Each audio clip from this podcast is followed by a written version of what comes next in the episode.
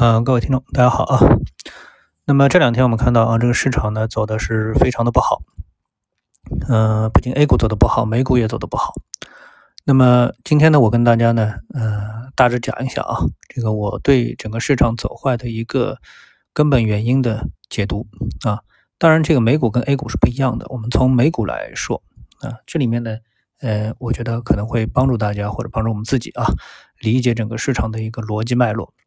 那么美股呢，在昨天晚上大跌之前啊，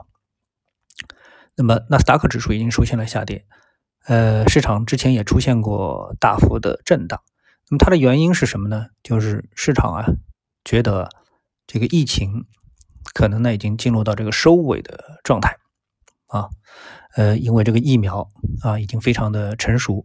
被全世界所接受。呃，最多的问题呢就是产量啊，不能立刻就满足全世界的需要。但是大家已经看到了这个曙光，所以呢，加上之前呃全球不断的这个资金的放水啊，那么所以呢，当这个经济进入稳定之后啊，呃，大家看到了希望之后呢，那么这个利率就会抬升啊，呃，货币就会收紧。那么正是因为这样的一个问题呢，那么在早几天的时候呢，那么美国市场呢就出现了一波大幅的回撤，然后呢，美联储主席呢鲍威尔呢就出来说话了。啊，他说就是大家不用担心。啊，通胀这问题呢也是我们乐见其成的一个问题。啊，呃，因为现在通胀太低了。啊，这个市场保持一个非常低的通胀，这也是不合理的。啊。那么大家一听，哎，没问题啊。呃，这个美联储不需要主动收紧银根，所以呢，大家把它作为一个利好啊，指数又抬升了一下。那没想到呢，昨天呢又继续往下。那么这里面呢，就有这么样一个，就是呃，就是美联储主席啊，他的主观表达，以及他背后隐藏的一个这个含义，还有呢市场的真实体现啊，这几方面的这个指标啊，呃，最后大家接受的是什么？啊，那么鲍威尔说的呢，就是说这个通胀也没关系啊，我们乐见通胀。呃，现在通胀太低啊。那么这个它里面呢报了一个很简单的数字，就是说现在啊，这个各个国家通过所有的手段都没有办法让通胀上去啊。就大家恶性通胀是一件坏事，但是呢，温和通胀其实各国是接受的啊，而且呢是愿意有这么一个，因为它代表了经济的一定程度的这个活跃。啊，一个活跃的经济一定是会带来一定程度的通胀的啊，这是一个大家比较通行的看法。那么大家反复的刺激经济，呃，依然不能这个提升通胀的水平。那么这个呢，各国的央行啊，包包括美联储也是这个非常担心的啊。所以呢，这个鲍威尔说，大家根本不用担心这个通胀会上去啊。呃，我们也希望通胀能上去，但是它它根本也上不上去啊。我们也不会主动的这个。这个去让它上去，它真上去，我反而是很欢迎的。所以市场把它作为这个利好。那么，但是呢，他提出了一个目标，就是说通胀啊到二啊这样一个目标。那么也就是说呢，他愿意通胀上去。这时候市场接受的信号啊，股市没有接受信号，但是呢，这个在金融市场上还有一个品种呢，它接受了这个信号，就是美国的国债啊。谈到这里呢，我们就得把国债跟中国的啊这个金融呃货币工具啊，就是。呃，进行一个联系了啊。那么一谈到美国的这个国债呢，大家就会谈到美国的一个十年期国债啊，包括其他的国债，但主要就十年期国债，那就它是一个非常长的这么的一个时间周期的国债品种啊。那么这个国债品种呢，在这个过去的呃这个个把月时间吧啊，也不是很长的时间。那么不断的攀升，在昨天呢到了一点五，也就是说，大家一方面呢，哎听这个鲍威尔的话说啊，我们不担心啊通胀，不担心这个资金成本的上升，不担心利率的上升，但是另一方面呢，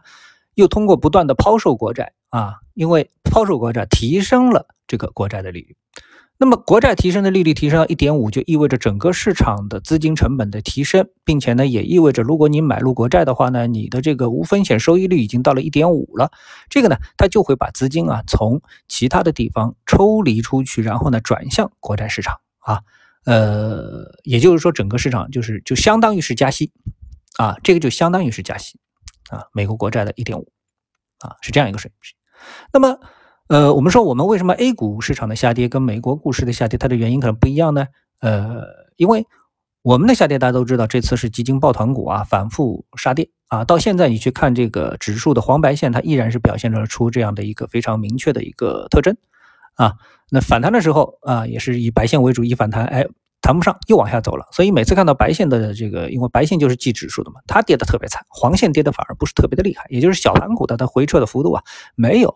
这个抱团股啊这么的厉害。所以呢，我们看到三零零和上证五零都跌得很厉害，就是因为这样的一个原因啊。相对应的中证五零零反而跌得不是很厉害啊，特别起码是在昨天的行情之前啊，跌得都不是非常的厉害啊。那么我们的这个利率的。指标是什么呢？一般呢，我们都看回购利率啊，但是回购利率呢，最长呢也就是半年啊，比如说一百八十多天啊，所以呢，我们是一个呃回购利率是一个非常短期的，然后呢，国债市场呢又是一个比较不太活跃的这么的一个市场，所以呢，我们基本上啊，还有呢就是这个正回购和逆回购啊，我们呢都是看这种非常短期的货币。这个工具来评定啊，呃，评判我们这个市场啊，资金到底是宽松啊，还是紧张啊？这个不像呢，美国的这个市场呢，它用一个十年期国债这么一个指标啊，这个呢，评判的标准就不一样。所以我们呢，经常在一个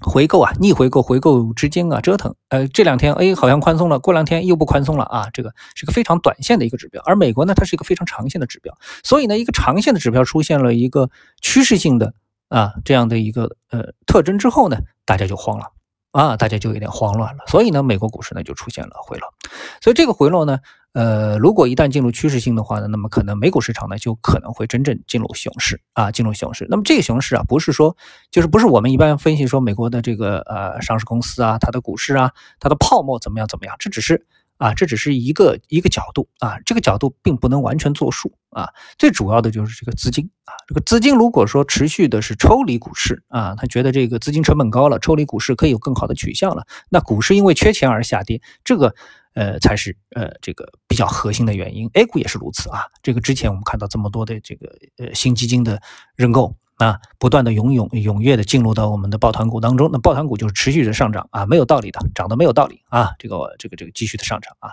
但是，一旦呢，大家的预期发生变化之后呢，也是没有道理的这个下跌啊，那个呃之间的对比关系呢，就是如此啊，